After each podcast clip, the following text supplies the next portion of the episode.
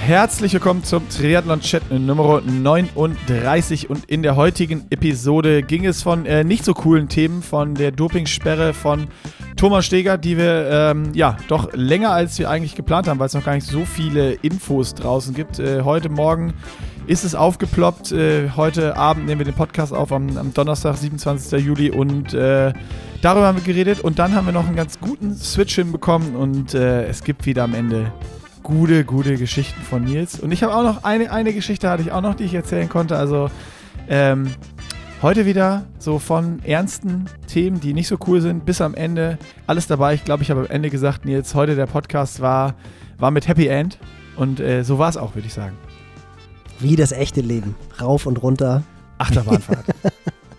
Absolute Achterbahnfahrt. Aber wir haben auf dem Hoch beendet und äh, mit guter Laune, also ich gehe mit guter Laune raus aus dem Podcast und in dem Sinne gehen wir auch mit guter Laune rein in die Werbung, oder? So ist es. Ab in die Werbung. Und in der Werbung natürlich AG1. Ihr kennt es mittlerweile. Unser Presenter und äh, ich, ich nehme es jetzt schon vorweg, Nils. Du bist im Urlaub. Die Frage ist, hast du ausreichend Travel Packs eingepackt? Hab ich nicht. Oh, hast du die große Packung hab, mitgenommen? Nee, ich habe es tatsächlich nicht dabei. Genauso wie die Kopfhörer, was wir ja gleich im Podcast hören werden. du bist also nicht gut ähm, vorbereitet in den Urlaub gestartet, kann ich jetzt hiermit nee, äh, offiziell bestätigen. Über, nee, überhaupt nicht. Ich hatte tatsächlich, ich hatte tatsächlich Workload. Ich habe endlich die OD-Pläne fertig gemacht, wo du noch kurz mit rüber gucken musst für unseren Pushing Limits Club. Ähm, dementsprechend habe ich echt die, das Wochenende durchgearbeitet, bin dann am Dienstag früh in den Wagen gesprungen. Also es sollte Dienstag früh sein, es war aber eher Dienstagmittag. Und ich habe tatsächlich die Travel Packs vergessen, genauso wie auch meine Kopfhörer. Gott sei Dank habe ich ans Mikro gedacht, aber die sind nicht dabei. Und ich habe wirklich schon überlegt, ob ich jetzt wohl krank werde, weil ich jetzt die nächsten na, zehn Tage werde ich keinen AG1 nehmen können. Wenn das jetzt passiert, lache ich mich komplett kaputt. nee, das wäre boah, das wäre Proof of Concept. Das wäre wirklich absurd. Das wäre wirklich absurd. ähm, ist, aber Gott sei Dank wir reden ja gleich im Podcast noch so ein klein bisschen über, über Asthmaspray und über, über Heuschnupfen. Ähm, Gott sei Dank habe ich tatsächlich gerade überhaupt keine Allergieprobleme, weil wenn ich in dieser Phase bin, dass ich Allergieprobleme habe, dann achte ich wirklich noch mehr darauf, weil ich dann halt einfach mein Immunsystem wirklich stabilisieren will. Und ich bin der festen Überzeugung, dass AG1 dabei hilft. Und dementsprechend bin ich da jetzt ein bisschen cooler, weil ich nicht glaube, dass es mich jetzt gleich umhaut. Aber ich werde nächste Woche berichten.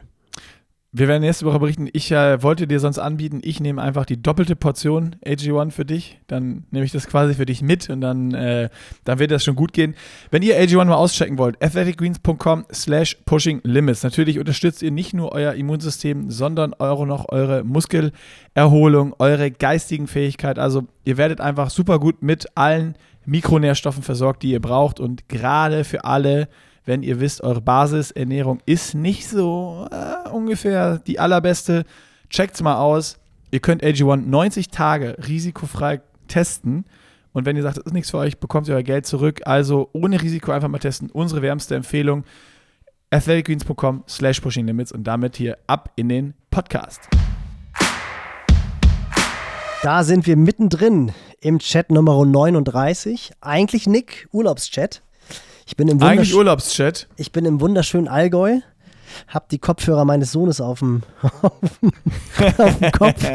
es gab, es gab äh, Probleme zu Beginn dieses Podcasts, wenn jetzt die äh, die, die Kopfhörer des Sohnes erst von allen anderen Geräten im Haushalt trennen musste. ich höre dich nicht. Nick, ich höre dich nicht. Hörst du mich? es sind tatsächlich die einzigen Kopfhörer, die wir dabei haben. Wir sind ja Aber stehen dir, stehen dir. Die sind für ja. alle, die es nicht sehen können, blau und auf der Seite ist, ich sehe es nicht so ganz, ist da was da für ein Motiv drauf?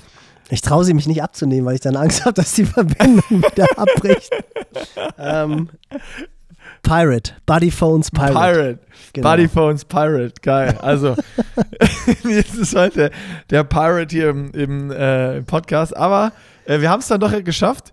Wir hoffen, dass äh, wir nicht so einen, so einen, großen Versatz drin haben, weil äh, du hast, glaube ich, wieder, du bist da im Allgäu äh, in irgendeiner Hütte ohne Internet und so hast du so Handy-Internet, ne? Wenn ich das ja, genau. verstanden habe. Machen wieder über LTE, also im Grunde Canyon-Style, wie wir es damals mit Tabea gemacht haben. Haben wir schon einige Male gemacht.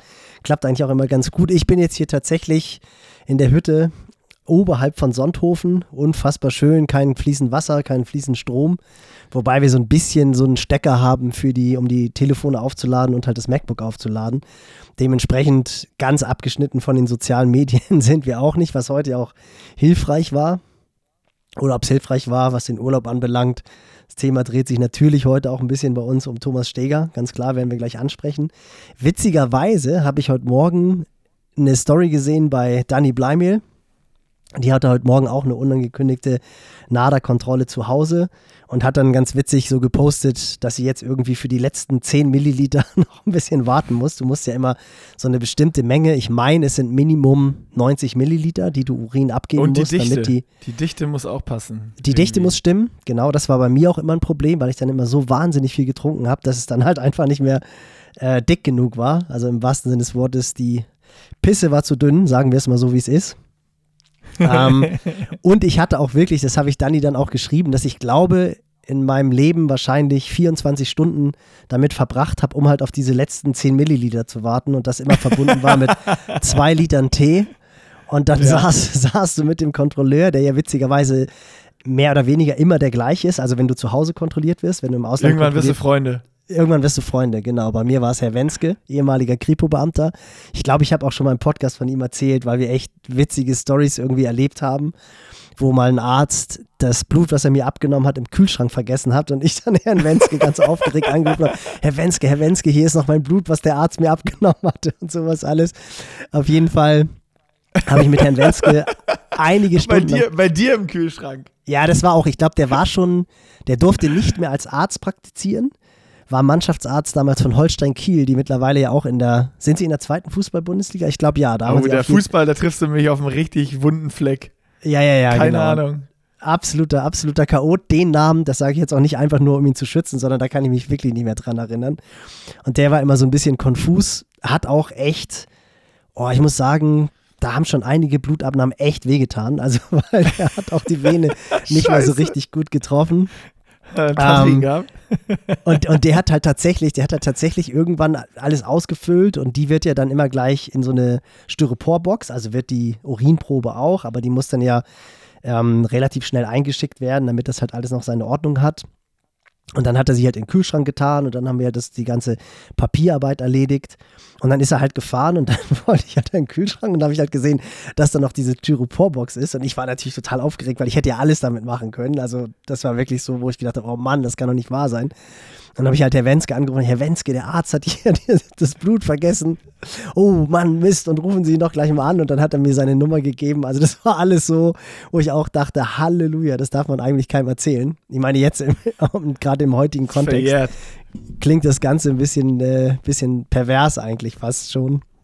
Aber mit Herrn Wenske habe ich halt einige Kaffee und Tee getrunken, um halt einfach dann diese 90 Milliliter, die Dani heute ja auch voll machen musste, zu füllen, weil ich auch immer also er, er, kam immer relativ spät. Bei mir war es so, dass du keine Stunde angeben solltest. Die Top-Athleten jetzt, die müssen ja immer eine Stunde angeben, wo sie erreichbar sind. Die meisten Profiathleten machen das ja extrem früh, weil sie eh ins Frühtraining starten und wissen, okay, morgens um sechs bin ich safe da. Ähm, bei uns war das einfach immer nur, dass du ab angeben musstest, wo du bist, was auch schon immer total Pain war, weil du sobald du irgendwie mal spontan bei deinem Daddy in Hamburg geschlafen hast, musstest du sofort wieder dieses Adams ändern, weil du am nächsten Morgen ja nicht in Kiel bist, wo ich damals gelebt habe, sondern halt dann in Hamburg bist. Also es war wirklich, war nicht cool. Aber Herr Wenske, der kam meistens so 8, 9. Und da war das halt einfach so, dass ich irgendwie gerade auf dem Klo war und dann klingelte es und dann musstest du halt pinkeln. Und hast gedacht, oh Mann, nee, ich war doch gerade vor einer halben Stunde. Und dementsprechend habe ich wirklich viel Zeit damit verbracht, um halt einfach meine Urinprobe quasi voll zu kriegen. Das habe ich dann witzigerweise Dani geschrieben und die dann halt auch geschrieben hat, ja klar, und dann hast du es endlich voll und danach musst du halbstündig aufs Klo, weil du halt einfach so viel getrunken hast, dass du wirklich, dass du wirklich andauernd aufs Klo springen musst. Und als ich das heute Morgen gesehen habe, habe ich echt gedacht, ey, das ist eigentlich so eine perfekte Einleitung für den Podcast heute, Chat Nummer 39, können wir mal so ein bisschen über die, ja, Kontrollen. Ich hatte auch einmal eine Kontrolle an der Uni das war halt wirklich so Hörsaal, dann kommt er halt, das war, doch, das war auch Herr Wenske, meine ich, kommt er halt in den Hörsaal rein und meint, ist Herr Görke hier und alle Studenten gucken dich an und du so, ja, ja, dann gehen wir doch mal schnell auf Toilette. Verhaftet. Genau, also wo auch dann alle, ich meine, das war ja wirklich, guck mal, wann war das irgendwie? 2003, 2004, 2005. Also da wusste ja keiner, was da, was da los ist. So mit, mit Dopingkontrollen zu Hause. Und das hat schon, das war schon teilweise echt absurde Situation. Geil. Hat das schon Wellen geschlagen so? An der Uni musst du dann erklären, was war, oder? Ja, ja, klar, ich bin dann halt wiedergekommen und alle so, hey, was hast du denn jetzt gemacht und wie Dopingkontrolle zu Hause und das war natürlich für die Leute schon extrem ungewöhnlich. Das wusste ja keiner, was da los war. Haben wir dann interessanterweise aber in Sportrecht direkt auch aufgenommen ähm, wie sich das halt verhält und sowas. Und Guter Professor, direkt ja, geschaltet. Genau. Und dann ist natürlich das, das äh, ja, Thema Sportrecht heute natürlich dann eine ganz andere Relevanz bekommen. Du hast ja auch gleich geschrieben, eigentlich könnten wir uns einen Dauergast Steffen kurz mal wieder einladen, um die Causa Oh Steger. Mann, oh Mann, oh Mann.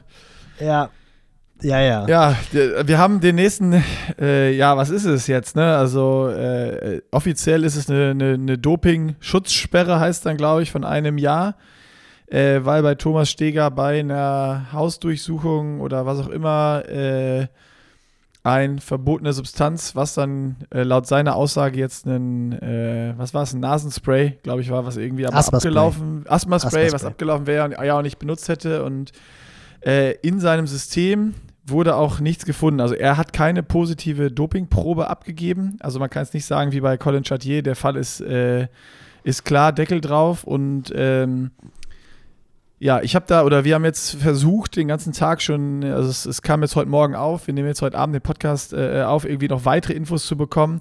Aber alles, was du jetzt dann heute bekommen hast, war natürlich nur irgendwie Hörensagen. Und im Österreich-Umfeld sagt der eine dies, der andere das. Also nichts, was man jetzt hier irgendwie ja, als Fakten präsentieren kann oder breittreten kann oder wo, was heißt breittreten, wo, wo man drüber sprechen kann, äh, was auch wirklich nachhaltig ist. Also da jetzt irgendwie sich an Spekulationen zu beteiligen, äh, macht, glaube ich, absolut überhaupt gar keinen Sinn, ähm, sondern das Einzige, was jetzt irgendwie ist, es gibt einmal auf der NADA Österreich-Seite äh, die Info zu der Sperre von, von Thomas Steger, dass ein Jahr Sperre ist, die jetzt da haben Nils und ich uns jetzt im Vorfeld gerade schon mal drüber unterhalten und gewundert, im Oktober 2022 gestartet ist. Also warum das jetzt erst veröffentlicht wird und wenn die, also am Ende sind es noch drei Monate, dann ist das Ding durch. Dann hat er seine Sperre quasi abgesessen und, und könnte theoretisch wieder racen. Also warum das jetzt erst veröffentlicht wird, ist mir bis Standpunkt jetzt einfach schleierhaft. Ob die dann rückwirkend ausgesprochen wurde jetzt oder sowas, das, das haben wir auch noch nicht herausgefunden. Ähm, und auf der anderen Seite gibt es halt Thomas Aussage, der sagt, äh, irgendjemand hat ihn verpetzt, dass er Teil eines Doping-Netzwerkes sei und daraufhin gab es Hausdurchsuchungen bei ihm ähm, oder seinem Vater, äh, wo, er, wo er zu Hause lebt und äh, Handy, Laptop, alles wurde, wurde einkassiert, er wurde getestet, es wurde aber nichts gefunden, außer eben, oder er wurde freigesprochen und dann gab es noch ein zweites Verfahren, was eröffnet wurde, äh, wo jetzt dann eben dieses Asthma-Spray, das Verbotene gefunden wurde, äh, 2013 abgelaufen wäre es gewesen. Und er hat gesagt, er hat es nie benutzt. Und äh, auf Grundlage dessen, dass das eben da im Haus gefunden wurde, gab es diese Einjahres-Schutzsperre, die es dann ist. So, das jetzt mal so zum, zum Wissensstand. Ich hoffe, ich habe nichts vergessen, Nils. Ähm, und ja, was man jetzt daraus macht, boah, das ist, ich habe ganz viele Fragezeichen auf dem Kopf. Ja, also es wäre wär jetzt eigentlich tatsächlich spann spannend gewesen, Steffen wieder da zu haben. Er wird jetzt wieder sagen, äh, er würde ihn auf den Grill packen, vermutlich. Und ich habe ja, ich habe ja, ich habe ja, sorry, ich habe ja spaßeshalber geschrieben vor dem Podcast, am besten wäre es jetzt, wenn wir irgendwie Thomas äh, in den Podcast kriegen würden und Steffen und dann kann er ihn befragen. Ja, das wäre wär, wär eigentlich wirklich sensationell gewesen, denn natürlich ist irgendwie so die allererste Frage, die aufkommt, mir jetzt äh, weil Thomas Steger hat ja geschrieben, dass es ihm halt extrem schlecht ging, dass er wirklich durch die Hölle gegangen ist. Und ich mich dann immer frage, das allererste, was ich doch machen würde, wenn ich ein Athlet bin, der in so eine Sache reingerät, dass ich mehr oder weniger sofort an die Öffentlichkeit gehe. Also, ähm, denn ich finde es schon komisch, auch wie du es jetzt gesagt hast. A, und das ist, glaube ich, so ein Thema, wo man sich wirklich drüber unterhalten muss. Wie kann das sein, dass ein Athlet seit zehn Monaten oder seit neun Monaten offiziell eine Strafe absitzt und das jetzt erst kommuniziert wird. Also es gab natürlich schon, ich weiß nicht, ob du es gehört hast, ich habe vorher schon Gerüchte gehört. Die Gerüchte gab es, aber am Ende, wenn du nichts, ja, nee, nee, genau. Das ist weiß. also was, was bringt es über Gerüchte zu reden und dann nachher äh, reitest du hier irgendwen in die Scheiße, was überhaupt nicht stimmt Voll. oder sonst was. Genau. Ne? Also wir, wir sprechen erst öffentlich über irgendwas, was, wenn es bewiesen ist, wenn es stichhaltige, genauso gibt es jetzt auch noch tausend Gerüchte, die man jetzt hier besprechen könnte, was überhaupt keinen Sinn macht, weil nein, keiner nein, weiß, ob die wahr sind oder sonst was. Also von daher, nein, äh, die Gerüchte, die Gerüchte gab es, wahrscheinlich kamen die dann irgendwie aus diesem Umfeld der Untersuchungen, die ja, die ja anscheinend stattgefunden haben. Aber die, also ich weiß nicht, was du gehört hast, die Gerüchte, die ich jetzt noch dazu gehört habe, war halt, äh, dass irgendwelche Untersuchungen laufen, was ja dann anscheinend auch der Fall war, aber der Outcome konnte keiner irgendwie was zu sagen, was da jetzt Status ja, ist, also, immer schwebendes Verfahren. Genau, also ich, also ich habe also ich will auch die Gerüchte, die ich jetzt gehört habe, möchte ich gar nicht wiederholen, weil das ist wieder dieses irgendwelche Gerüchte streuen, was ich finde ich einfach nicht gehört. Fakt ist natürlich, dass Thomas Steger einfach sehr lange nicht mehr an der Startlinie stand. Da durfte man sich schon drüber wundern, weil die Rennen davor schon durchaus auch erfolgreich waren. Und eigentlich, wenn du in dem Alter deine Karriere beendest oder eine Verletzung hast oder sonst irgendetwas, kommunizierst du das Ganze. Und das ja. ist das, was ich meine. Ich finde es halt komisch, dass es einfach so lange dauert, bis ein so populärer Fall, denn Thomas Steger ist, würde ich sagen, jetzt definitiv aus österreichischer Sicht auf der Halbdistanz, würde ich sagen, der erfolgreichste. Lukas Hollos war jetzt auch sehr, sehr stark die letzten Jahre, aber so in der Wahrnehmung würde ich sagen, war er schon meiner Meinung nach der erfolgreichste. Athlet der letzten Jahre. Absolut. Deswegen denke ich, würde ich als Athlet, wenn mir sowas passiert, sofort an die Öffentlichkeit gehen. Wie gesagt, wenn ich absolut meiner Unschuld bewusst bin. Was dann natürlich auch ein großes Fragezeichen aufwirft, ist einfach nur, weil irgendeiner sagt, du, der ist jetzt hier Angehöriger eines Dopingrings, glaube ich, wird eine Staatsanwaltschaft nicht eine Hausdurchsuchung veranlassen und wird einen Laptop äh, beschlagnahmen also, und andere. Da muss es schon mehr Gründe für geben und auch ein das, paar Beweise. Das, also das, das steht mal fest. Genau, das finde ich halt auch so ein bisschen komisch. Also da steht halt auch irgendwie ein großes Fragezeichen hinter. Das zweite große Fragezeichen steht dahinter, ist es haltbar? eine Strafe über ein Jahr. Es ist keine Schutzsperre, sondern es ist wirklich, glaube ich, einfach eine Strafe wegen unerlaubten Besitzes. Ähm, spricht man das aus, weil dann abgelaufenes Asper-Spray liegt, was nicht mal mehr nachweislich ihm gehört. Ich glaube, es steht sogar drin, dass es seinem Vater gehört. Also das ist halt auch so ein Punkt. Also da sind schon wirklich extrem viele Fragezeichen, die hinter dieser Causa stehen. Es ist vermutlich wieder so ein Ding, was, was niemals aufgeklärt wird und was ein extrem schlechtes Licht auf, finde ich, beide wirft, sowohl den Athleten, auch in der Kommunikation. Also ich habe dann auch nochmal seinen sein ähm, Instagram-Feed so ein bisschen durchgescrollt und bin eigentlich davon ausgegangen, dass jetzt in den letzten Wochen und Monaten keinerlei Einträge auftauchen, weil wenn ich wirklich am Boden zerstört bin, weil ich gerade eine ungerechtfertigte Dopingsperre absitze, hätte ich, glaube ich, keinen Bock, mich irgendwie in irgendeiner Weise mitzuteilen. Es sei denn, wie gesagt, ich versuche meine Unschuld zu beweisen. Aber dann halt irgendwie Anfang Juni von einem über 90er V2 Max-Wert zu jubeln, wo du dich auch fragst, ja, was ist das denn überhaupt für eine, was ist das überhaupt für eine Aussage? Aber das ist wieder so dieses, sind das Athleten, Ja, das fand ich auch dann schwierig jetzt im Nachhinein. Also das ist so etwas, wo also ich wirklich denke, dass das ist, ah, das ist einfach echt so, zieht das nächste Fragezeichen hinter sich, werden Athleten kontrolliert, wenn sie eine Dopingsperre absitzen. Also das ist ja auch so, wo man dann jetzt auch wieder Steffen haben könnte. Also man merkt schon, ohne jetzt äh, Gerüchte zu wiederholen oder zu streuen, die Fragezeichen, die sich dahinter bewegen, die sind schon extrem dick und auch nach dem, was Steffen eigentlich gesagt hat, als es um die Causa Colin Chartier ging, glaube ich nicht, dass so eine Sperre, ein Jahressperre ausgesprochen wird, ohne dass es einen Anlass gibt. Und ich glaube, wenn es wirklich so ein Asthma-Spray wäre, boah, ich weiß nicht, ob das Bestand hat, wenn man da einen guten Anwalt hätte. Also es hat definitiv einen extrem faden Beigeschmack, sowohl was die Also das war ja, das war ja vielleicht, um da die Infos zu jetzt haben. Also einmal äh, hat er ja jetzt in seinem Statement geschrieben, dass er zu der ersten Verhandlung auf, auf Raten seines Anwalts, der dann offensichtlich nicht so gut war, gar nicht hingegangen ist und ich glaube, da war er psychisch nicht imstande zu. Ja, er war mental er, einfach ermüdet, hat er genau, geschrieben. Er war, genau. er war halt nicht, nicht da. Äh, also, um es komplett zu machen und jetzt hier nichts, nichts auszusetzen, also der hat das schon geschrieben. Ähm, bla bla bla, warte mal, ich habe es hier offen, den Post, den er jetzt geschrieben hat. Äh, zum Zeitpunkt der Verhandlung war ich psychisch am Ende, beschloss daher nach Absprache mit meinem Anwalt nicht zur Verhandlung zu gehen und bekam zunächst die Höchststrafe von vier Jahren. Also musste ich einen anderen Anwalt aufsuchen, der in zwei weiteren Verhandlungen das Urteil noch zum Besseren drehen konnte, obwohl es für mich immer noch unverständlich ist. Die letzten zwei Jahre bin ich psychisch, äh, bin ich durch die Hölle gegangen und wirtschaft, wurde wirtschaftlich und psychisch zerstört. Ich danke allen, die der schweren Zeit für mich standen und so weiter und so weiter. Ähm, und möchte dann nochmal festhalten, dass er den Sport liebt, seine Gegner respektiert und nie betrogen hat. Seit elf Jahren macht er den Sport äh, und ist sauber, sagt er. Ähm, ja, das halt, die Statement hättest du halt machen können, dann, wie du gesagt hast, am Anfang, als es losging. Was er dann aber gepostet hat, was natürlich extreme Fragen aufwirft, was du schon gesagt hast mit dieser V2 Max und noch äh, drunter zu schreiben, nach zwölf Jahren und tausenden Kilometern Training, this result means more to me than any triathlon win I've ever had. Ja. So, das ist, was, was sagt das aus? Ist das jetzt irgendwie so, ist das, ist das jetzt so, weil, weil der psychisch wirklich so kaputt war, um sich selber aufzubauen oder sowas? Also warum postet man sowas? Wenn man weiß, also zu dem Zeitpunkt weiß er ja, dass diese Verhandlungen sind und es, dass es da um Doping geht. Und dann poste ich eine Leistungsdiagnostik mit einem abstrusen Wert von der VO2 Max Peak von 92,6 und schreibe drunter, dass das ist mir mehr wert als jeder Triathlon-Sieg, den ich je hatte. Das ist dann irgendwie, ich, ich äh, bin ich ein bisschen geschockt und weiß gar nicht, was ich dazu sagen soll ist irgendwie, kann, kannst du nur die Hände über den Kopf zusammenschlagen und dann hat er ja noch irgend so ein Com geholt am, am Mendola-Pass. Äh, wo er ja, dann stimmt, äh, ja irgendwelchen genau. World Tour Profis äh, äh, äh, den Com abgenommen hat.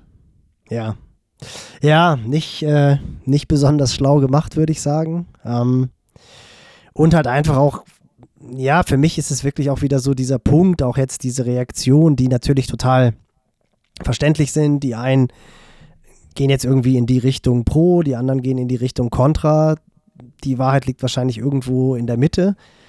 Aber was halt festzuhalten ist, ist A, glaube ich, dass er da nicht besonders schlau vorgegangen ist. Hätte man einfach offener kommunizieren können. Und B, glaube ich einfach, dass wirklich die, die Transparenz, also einfach die, Kommunikation seitens der NADA. Es ist ja irgendwie aufgetaucht, dass, weil jetzt eine Liste veröffentlicht wurde, wo der Name halt draufsteht.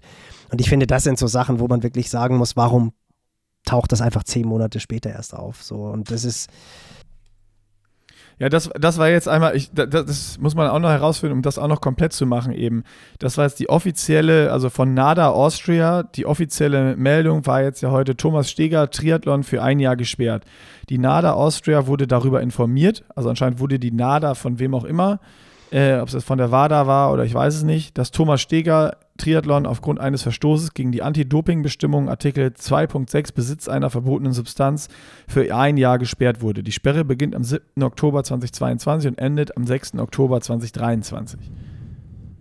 So, also da weiß ich jetzt auch nicht, wer hat wen informiert. Und ich habe da jetzt versucht, auch da noch was rauszufinden. Das habe ich jetzt aber auf die Schnelle, bis wir den Podcast aufgenommen haben, äh, noch nicht geschafft. Wir versuchen da jetzt natürlich dann nochmal, vielleicht für nächste Woche, nochmal ein bisschen mehr was zusammen zu bekommen und gucken mal, ähm, was sich da noch so ergibt. Aber es ist auf jeden Fall irgendwie ein, äh, ein wirres Bild und was definitiv festzuhalten ist, egal ob jetzt richtig, falsch, sonst was, ist irgendwie von allen Seiten ist es für den Triathlonsport wieder eine richtig scheiß Geschichte, weil einfach richtig blöd kommuniziert wurde. Also jetzt einmal auch dann von der NADA Austria, das jetzt so kurz bevor das Ding eigentlich schon wieder egalisiert ist, zu verkünden, warum auch immer, ob es jetzt rückwirkend äh, beschlossen wurde, die Sperre oder ich weiß nicht, aber die kann ja auch nicht rückwirkend beschlossen worden sein, weil er auch nicht gestartet ist. Also er, er war ja an keiner Startlinie da, das heißt, er muss ja davon gewusst haben, gew äh, gewusst haben, es wäre ja geraced. Oder die vier Jahre wurden ja beschlossen und wenn es anscheinend dann einen Beschluss gab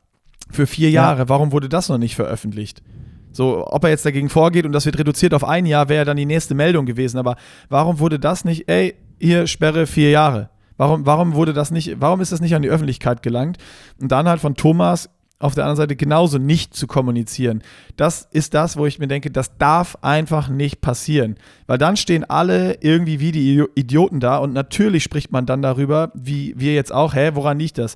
Jetzt gucke ich mir so einen Insta-Post an, reihe mir meine eigene Geschichte zusammen, sag dann auch, ja, Österreich, keine Ahnung, da gab es schon ein paar Dopingfälle, vielleicht wollten die nicht den nächsten, haben geguckt, wie kriegen sie das da irgendwie im Verband noch verwurschtelt. So, das sind jetzt alles Unterstellungen die natürlich überhaupt keinen Halt haben, aber es sind halt Gedanken, die man dann hat, weil einfach nicht vernünftig kommuniziert wurde oder so, wie es, wie es ist. Da frage ich mich, wieso gibt es dann überhaupt so NADA Austria oder sonst was? Also warum sagen die nicht, ey, hier ist eine Entscheidung gefallen. Es gab ja offensichtlich eine Sperre von vier Jahren. Ja. Wieso wurde die Ja, ich finde es halt gemacht? auch irgendwie jetzt im zeitlichen Zusammenhang natürlich jetzt nach dem überragenden Sieg von Jonas Wingegaard bei der Tour de France, wo dann ja auch liest du irgendwelche Artikel im Spiegel, äh, Neue Zürcher, überall hast du dann auch sofort wieder diese Pro und Cons, wo dann halt geschrieben wird, ist sowas heutzutage überhaupt machbar? Der fährt da irgendwie schneller hoch als Lance Armstrong in seinen schlimmsten Zeiten, dann wird wieder gegengestellt, naja gut, die Methodiken haben sich verändert, haben wir letzte Woche auch schon drüber gesprochen, wie Jumbo Wismar wirklich arbeitet, dass denen das Essen an die Tür geliefert wird, damit sie halt wirklich nicht mal mehr Zeit fürs Einkaufen verschwenden und sowas alles.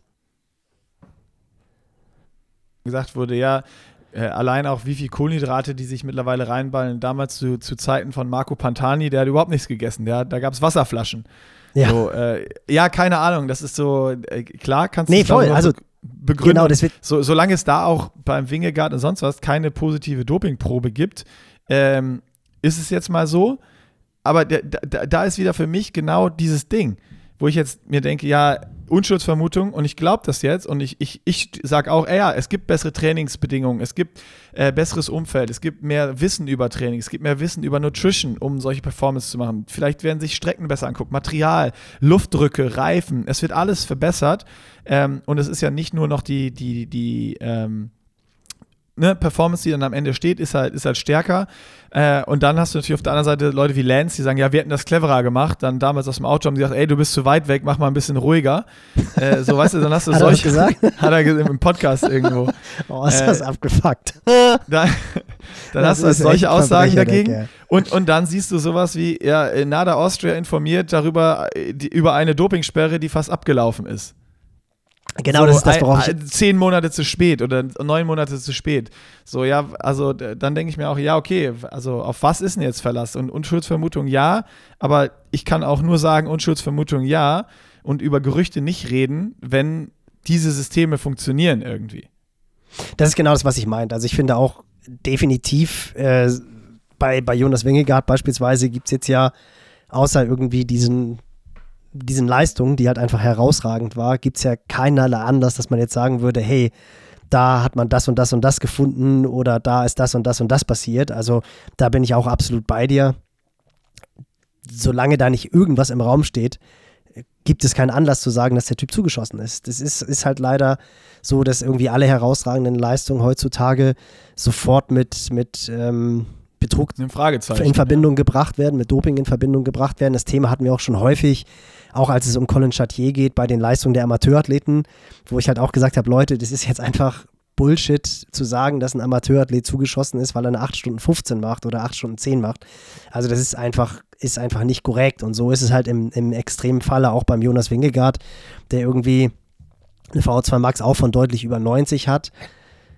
In, insofern, wenn man dann aber halt sowas hört, wie jetzt in dem Fall Thomas Steger, wo halt offensichtlich mehrere Fragezeichen, wie haben Sie vorhin schon aufgeworfen, da sind, dann ist es natürlich berechtigt, dass da ein, ein großes Fragezeichen und einfach Gerüchte da sind und wenn dann halt auch der Athlet auch noch so kommuniziert, dass er eine VO2 Max hat, ist, die ähnlich wie bei Jonas Wingegaard ist, dann wissen wir, wer im nächsten Jahr mit 20 Minuten Vorsprung vom Rad steigt.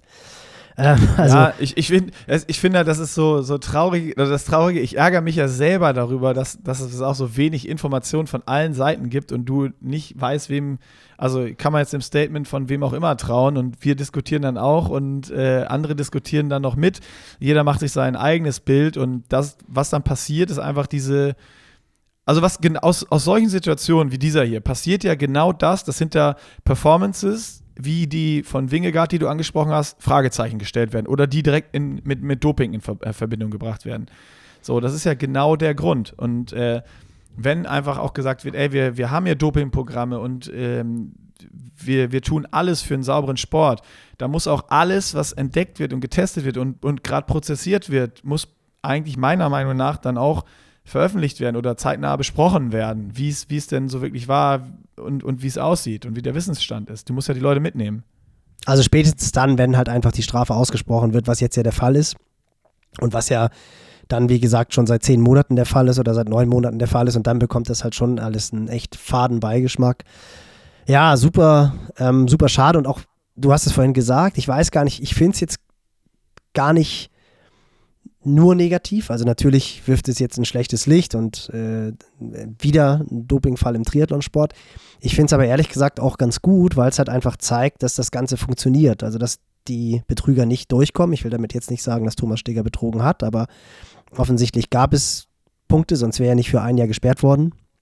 Und es zeigt ja einfach, dass dieses System nicht gut funktioniert, aber es funktioniert. Also am Thema Kommunikation könnte man mit das Sicherheit noch arbeiten, ja. Ja. weil du hast ja jetzt auch, ich weiß gar nicht, war es ein Australier, der jetzt irgendwie die neuen Olympischen Spiele mit den Enhanced Drugs ins Leben rufen will, was ja jetzt auch hochkam, wo ich wirklich so dachte, ich meine, das hast du öfter mal die Diskussion, das wo du halt sagst, gehört. okay, was? Nee, das gab doch irgendwie so einen Australier, so einen Elon Musk wahrscheinlich für Arme, der gesagt hat, er will einfach Spiele ins Leben rufen, wo offiziell gedopt werden kann.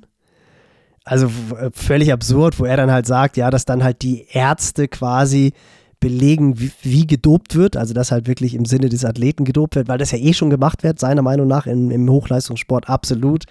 Wo du dann denkst, ja, okay, also, wer, kon wer kontrolliert denn dann die Ärzte, die quasi das ja, Go geben, das vollkommener Schwachsinn. Auch so, wie, wie, wie willst du damit Geld verdienen? Welche, welcher Sponsor will denn dann Sport, Sportler sponsern?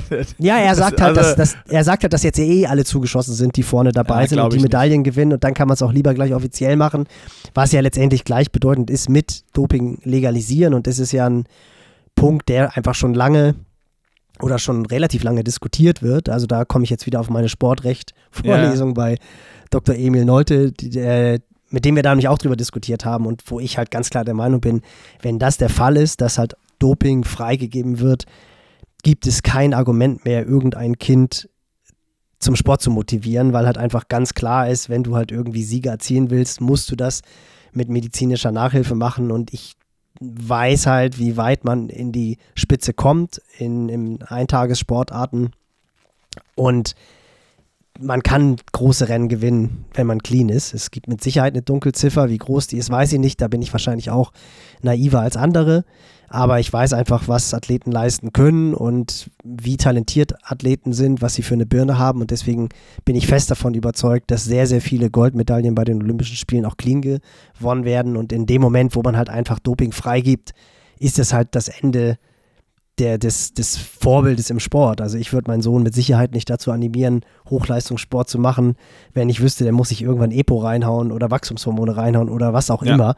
Absolut. Einfach nur, damit er eine Chance hat, vorne mit dabei zu sein. Und ich finde, das ist eigentlich auch so ein klarer und einfacher Punkt, dass man da wirklich sagen kann, dass jede Diskussion in diese Richtung Schwachsinn ist. Also so ist meine Meinung ja. halt einfach. Nein, absolut, absolut richtig. Das ist, ich, ich glaube auch nicht, dass da jetzt, also wer, wer jetzt sagt, jeder, der irgendwo bei irgendeinem Sportevent irgendwas gewinnt, ist gedopt, Blödsinn. Also äh, auf gar keinen Fall. Und am Ende ist ja das, was du eben gesagt hast, dieses, das System funktioniert ja anscheinend, selbst wenn jetzt nicht hier unbedingt eine positive Dopingprobe oder sowas da ist, dass halt auch Dingen nachgegangen wird. Ich habe übrigens hier, während du gerade geredet hattest, weil ich habe ja wirklich versucht, alle Quellen, die ich irgendwie habe, anzuzapfen äh, und ich habe noch weitere Infos bekommen zu Fragen, die wir uns jetzt hier gerade schon im Podcast gestellt haben, was oh, äh, dann ganz witzig ist. Ähm, und zwar genau zu der Frage, warum so spät kommuniziert wurde. Das liegt an, äh, lag an dem äh, Berufungsverfahren von Thomas Steger. Also ne, auf die vier Jahre, die er bekommen hat, der dann ja direkt Berufung eingelegt und dann ist es anscheinend so, das wird dann noch von einer unabhängigen Rechtskommission geprüft, logisch.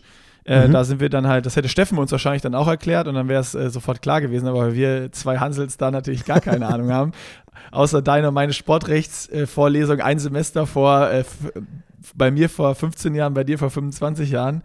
ähm, oder wie lange ist es her? Ja, also, man muss tatsächlich, also 20. So, also ich erinnere mich nicht mehr an viel, muss ich, muss ich, muss ich gestehen. Äh, und anscheinend ist das, dass sich das dann zieht, wenn nochmal Berufung eingelegt wurde, nichts, was jetzt super ähm, ungewöhnlich ist.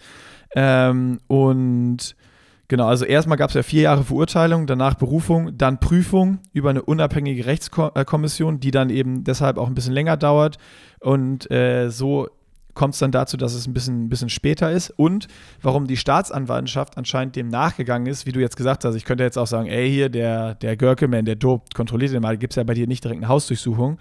Ähm, da war es anscheinend so, dass äh, äh, Thomas Steger mal in einer Sportler-WG gewohnt hat, wo einer der Mitbewohner hops genommen wurde und von, von Doping dann anscheinend überführt, überführt wurde und dann äh, eben Thomas beschuldigt hat, dass er auch involviert war. Und deswegen, weil dann schon einer eben überführt wurde, wurde dem dann natürlich entsprechend anders nachgegangen, als wenn du einfach nur irgendwen verfallst, weil dann wahrscheinlich die Rechtsgrundlage dann dafür gegeben ist, dass das ja. weiter nachzuverfolgen oder sowas. Also haben wir schon, haben wir doch noch ein paar Sachen, die, Fragezeichen, die wir jetzt hier hatten, klären können.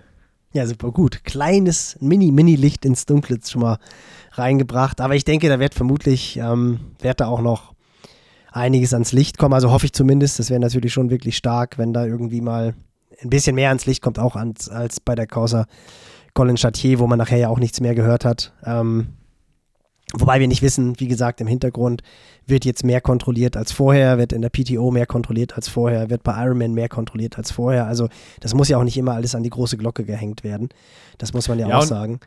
Genau. Also es, Aber, ist ja, es ist ja einfach alles offen. Ne? Es ist, er wurde nicht mit irgendwas in seinem Blut oder in seinem System überführt, sondern es wurde halt nur der Besitz von verbotenen Sachen irgendwie gefunden, wo man dann sich auch wieder natürlich äh, Fragen stellen kann. Von 2014 ist das Ding so, hat er das dann 2014 genommen und war jetzt nicht mehr nachweisbar oder also ja, am Ende ist es scheiße. Punkt.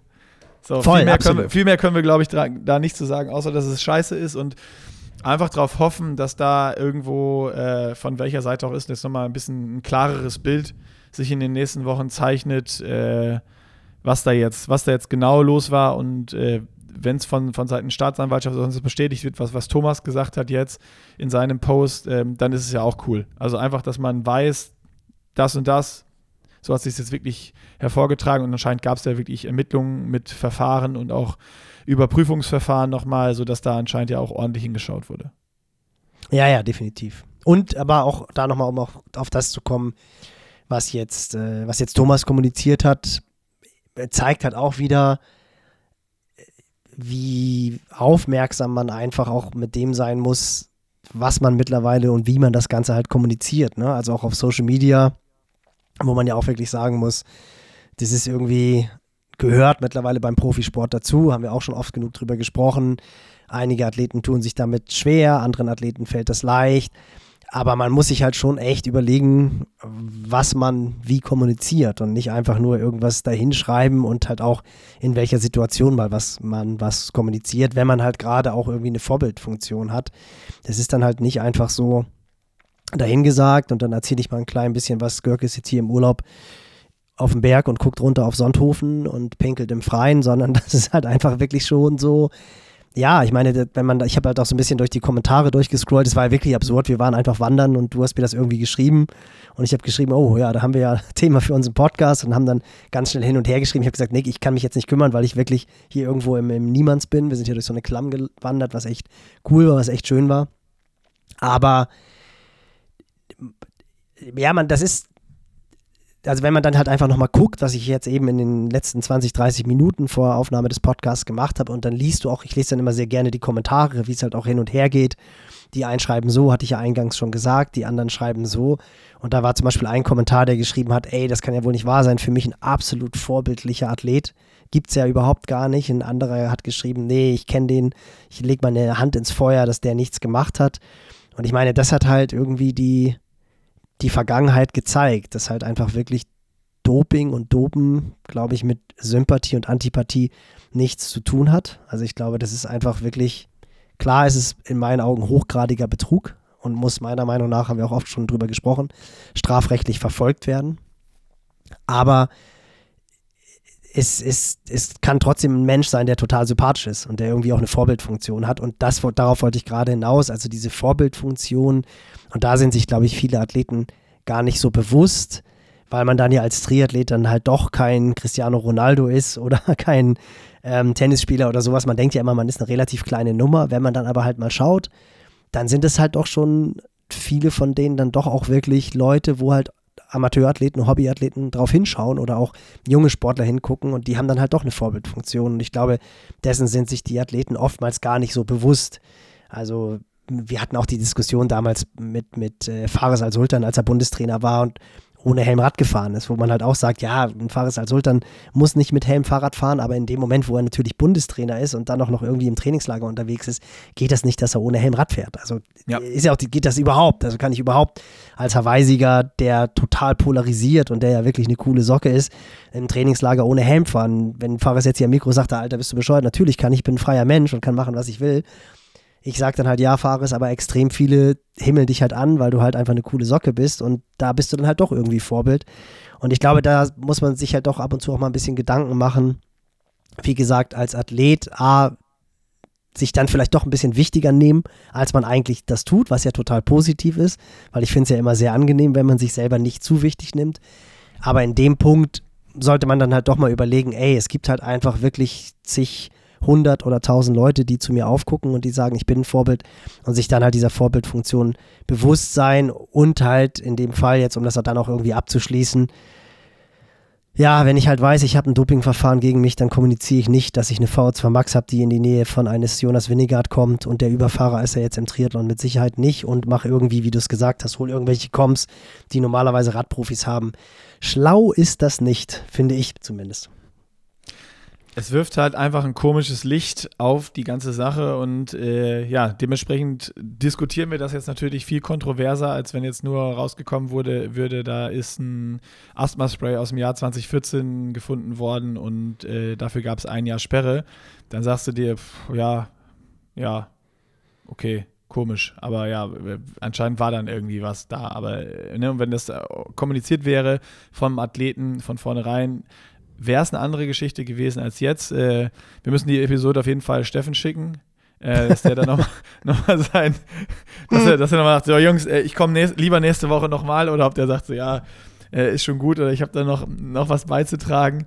Ähm, das ist, ja, in, in diesen Gebieten können wir ja immer nur aus unserer Sicht sprechen irgendwie, was, was, würden wir uns wünschen oder was denken wir, was, was die bessere Alternative gewesen wäre? Am Ende steckt man da ja auch nicht drin, ne? Wenn es dir wirklich einfach komplett kacke geht und du denkst, ja, wenn ich das jetzt veröffentliche, ohne dass jetzt final schon was entschieden ist und wenn es jetzt da wirklich noch ein Berufungsverfahren gab und sonst was, dann muss man das ja auch mal ne, überlegen, okay, was, also kom kommunizierst du jetzt was, obwohl das Verfahren noch läuft?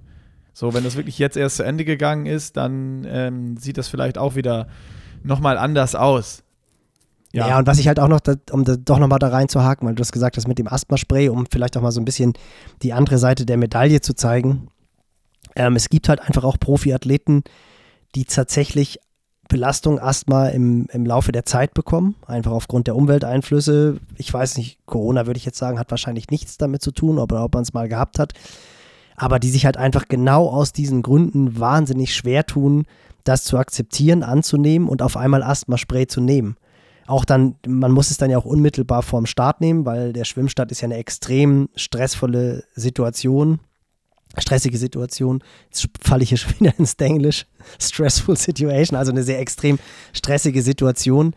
Und da muss man dann halt wirklich relativ unmittelbar vorm Start sich noch so ein, zwei Hübe nehmen und da ist man dann meistens schon in der Vorstartphase und da gibt es halt wirklich Profiathleten, was ich total nachvollziehen kann, die sich damit halt einfach schwer tun. Und ich weiß auch bei mir war es am Ende so, ich hatte halt oder habe immer noch Heuschnupfen und am Ende meiner Karriere 11, 12 war das dann wirklich so, dass es gerade auch 12 so ein bisschen in Belastungsasthma umgeschlagen hat.